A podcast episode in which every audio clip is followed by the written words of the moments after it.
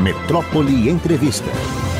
Nós vamos agora conversar mais uma vez, sempre muito bom conversar com ele, Felipe Nunes. Ele é cientista político, pai jovem, assim, bonito, assim, energia, brilho no olhar, sócio-diretor da Quest, uma grande empresa de pesquisa e consultoria de, de comunicação estratégica na área política, professor de ciência política e lançou agora com Thomas Trauman um livro, Biografia do Abismo. Ave Maria mostra como a polarização política extrema transbordou e ameaça famílias, empresas e o futuro do país.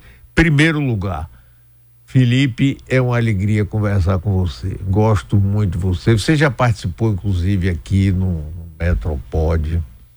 E, e, eu já também conversei com você outras vezes. Sou seu admirador. Você é um jovem brilhante. E agora me conte aí esse livro seu com o Trauman, como é que é essa história, Felipe? Bom dia, seu Mário. Prazer estar aqui com você. É, obrigado aí pelos carinhosos comentários. Que bom estar de volta.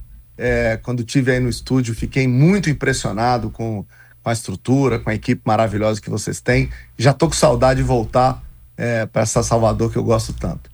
Olha, a gente está numa alegria grande. Eu vou até fazer aqui ó, um jabá para quem está assistindo pelo YouTube. Estou mostrando a capa do livro, a biografia do Abismo, é. É, meu livro com, com Thomas Trauman.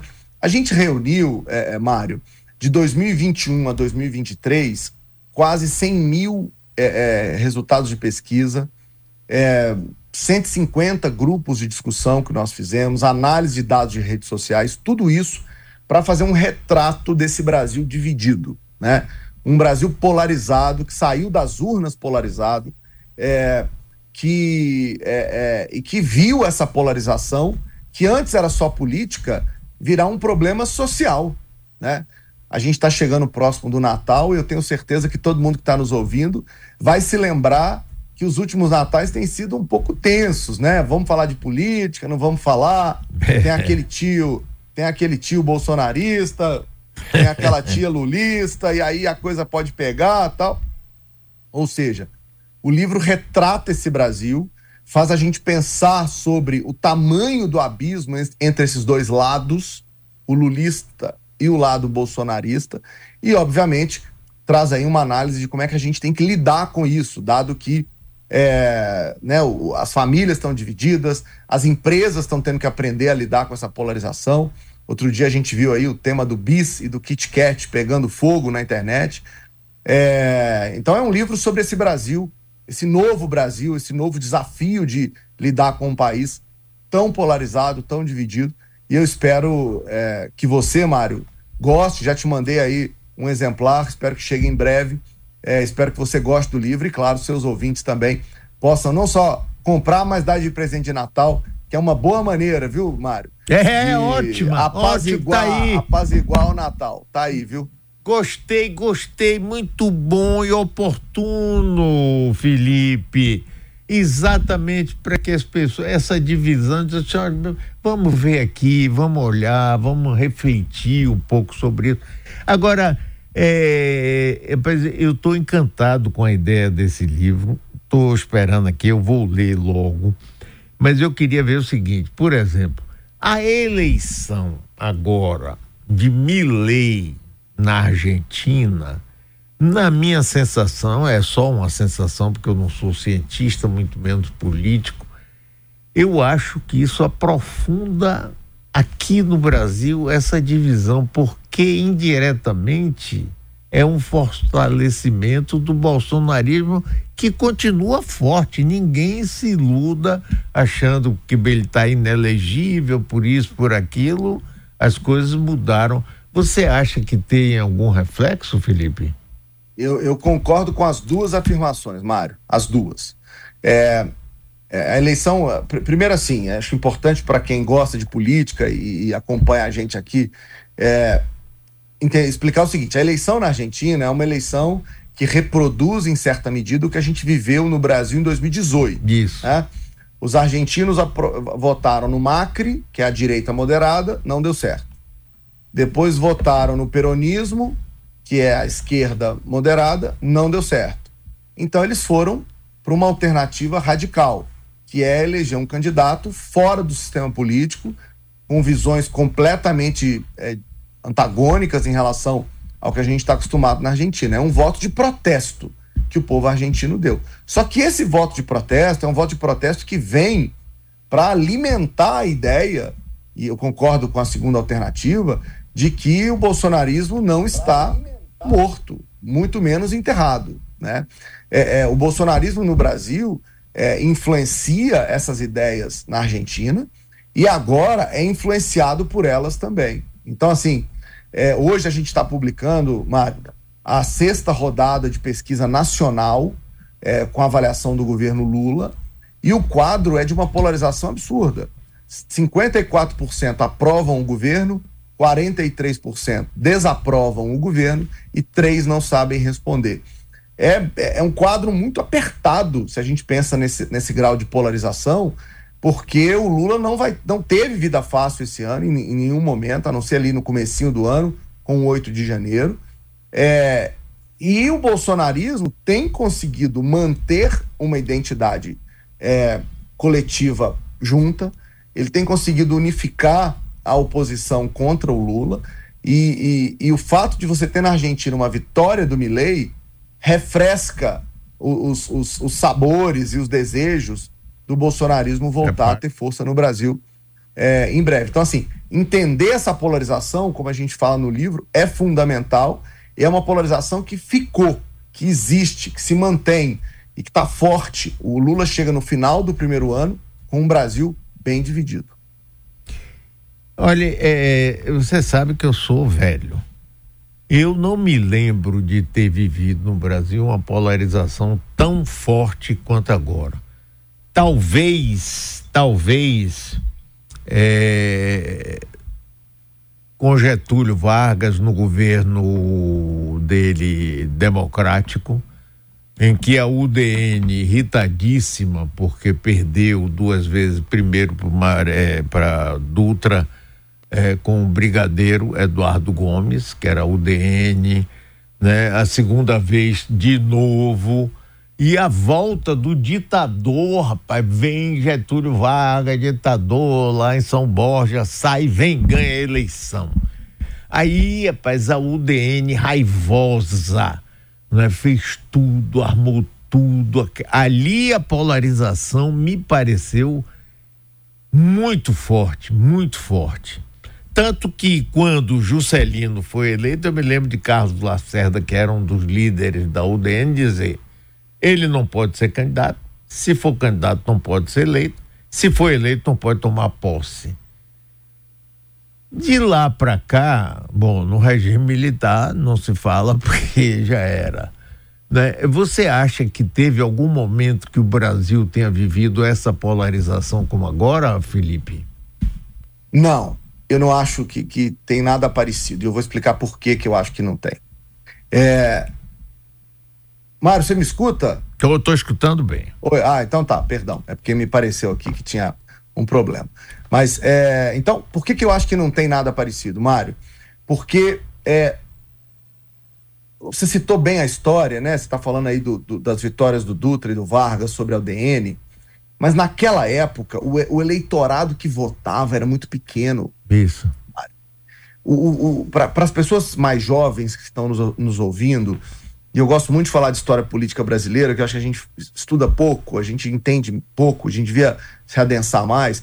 Mas o Vargas ganhou a eleição é, de 1945, é, de 50, né? De 1950 com 3 milhões e 800 mil votos.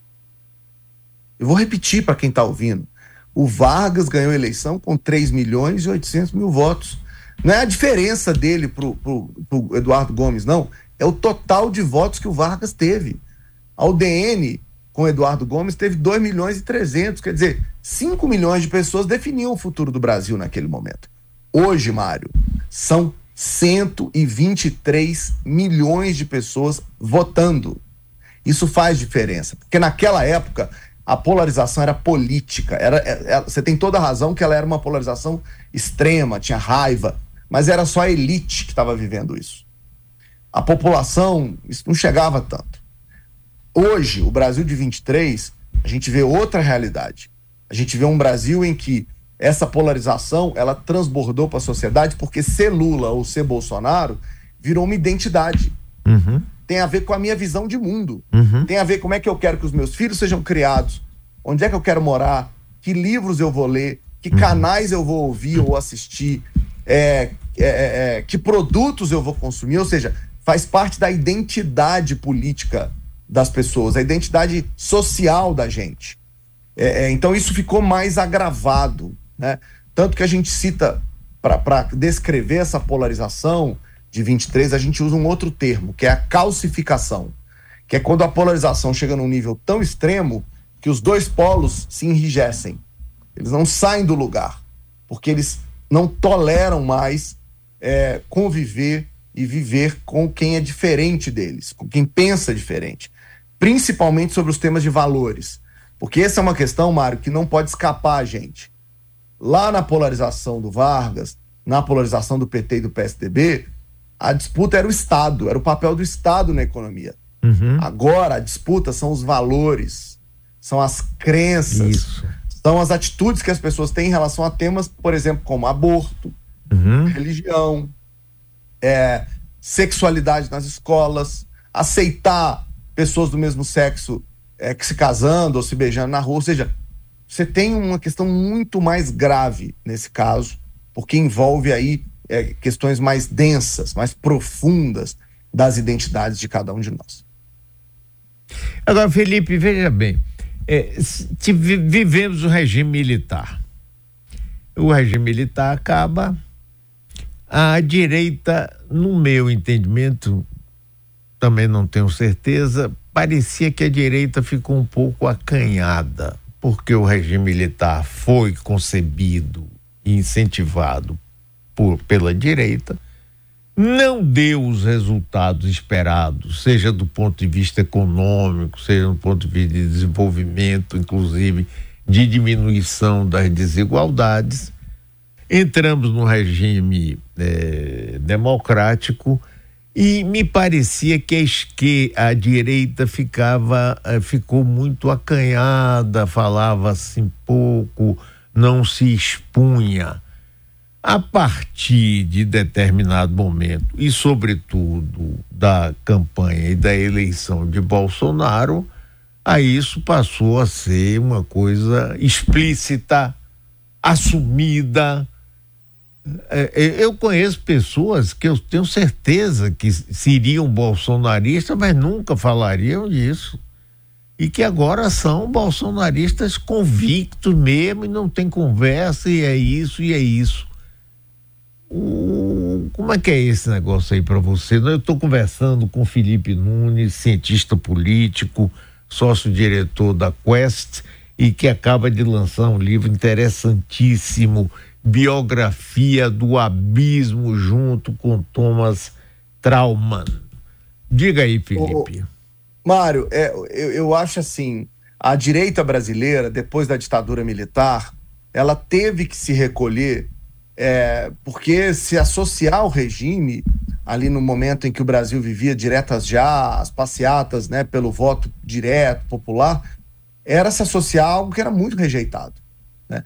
Mas com o passar do tempo, a minha sensação é de que essa ideia de que os militares fizeram mal ao Brasil foi sendo substituída por uma ideia de que eles fizeram bem. Uma parte da sociedade acredita que o período militar foi o período de maior punjância econômica, de desenvolvimento é, da sociedade brasileira.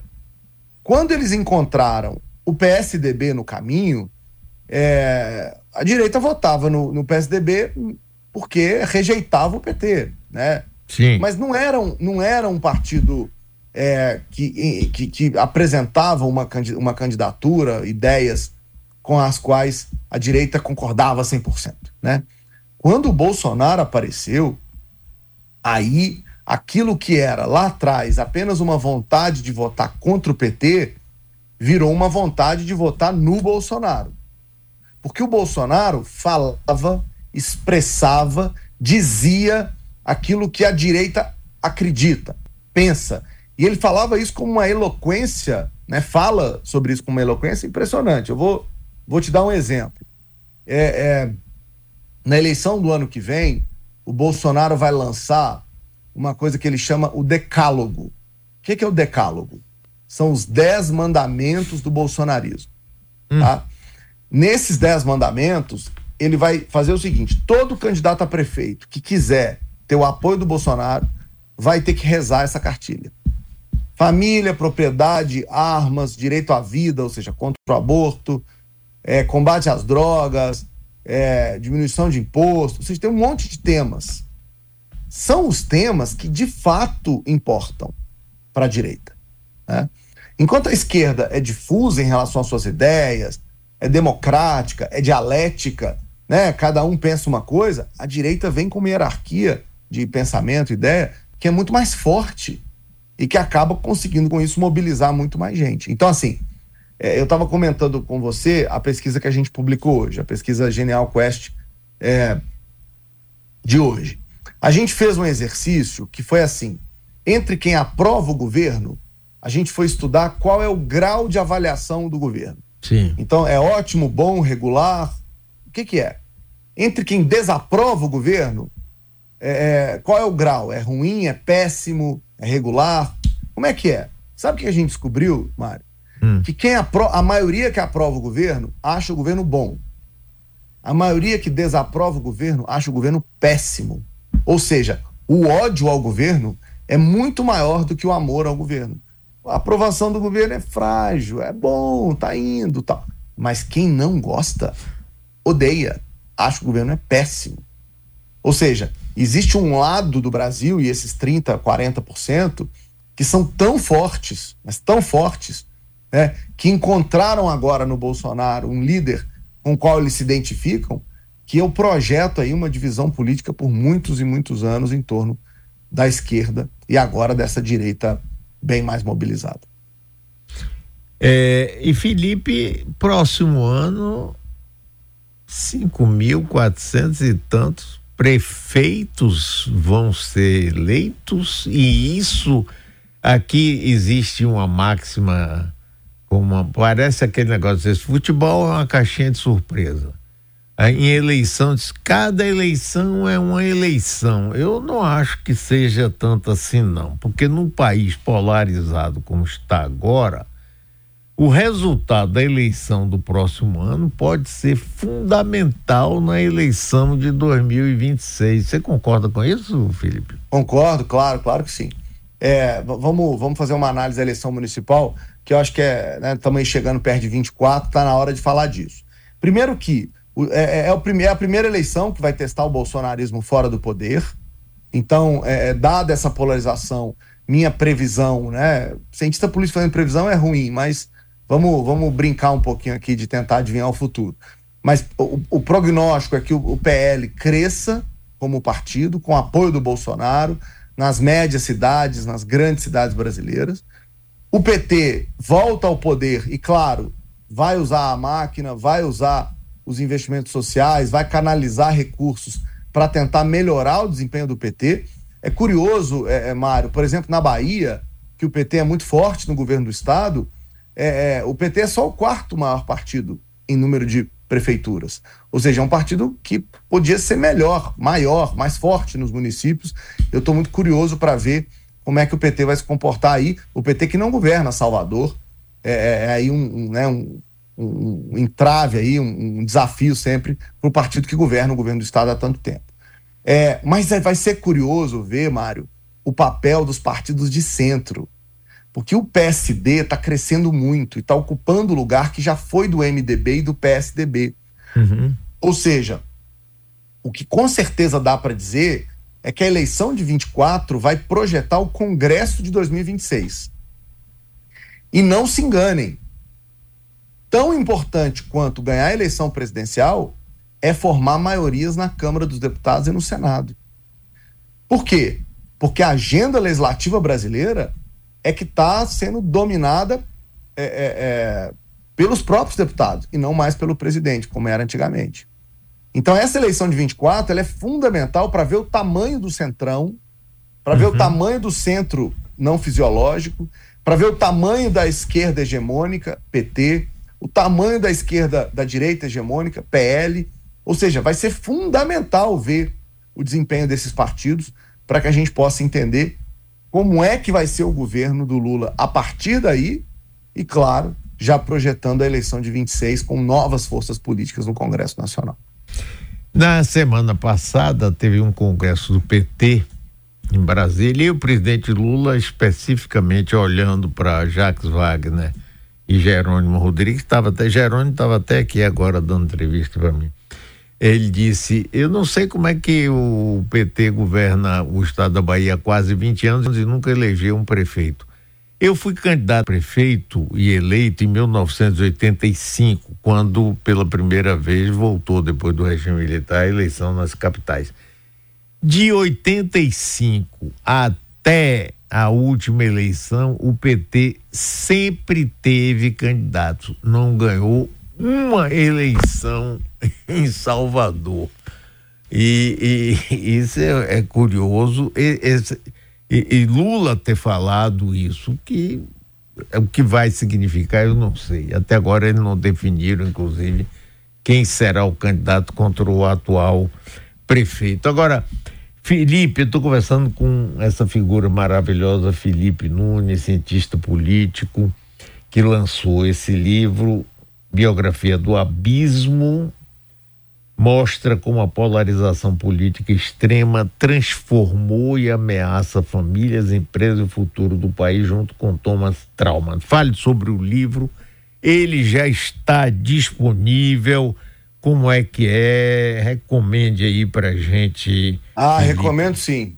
Recomendo sim. Eu estou muito contente com os resultados do livro. A gente parece que a gente lançou o livro no momento que estava todo mundo querendo terminar o ano para pensar sobre isso.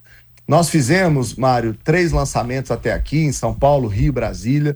Lançamentos, é, graças a Deus, super concorridos, autoridades da República, gente dos dois lados, da esquerda e da direita, jornalistas, intelectuais, professores. Então, o livro está vendendo bem, já é o mais vendido da Amazon na área de política. Entrou na lista dos mais vendidos da Veja na primeira semana de lançamento. Então, a gente está muito contente. A biografia do Abismo vai contar como é que as redes sociais mudaram definitivamente a nossa maneira de pensar, como é que isso encontrou dois presidentes, Lula e Bolsonaro, com capacidade de mobilização política. A gente conta e explica como é que Lula ganhou a eleição. A gente tira alguns tabus, né? Tem muita gente falando, ah, foi o Nordeste que sozinho deu a eleição para o Lula. A gente mostra lá um quadro um pouco diferente.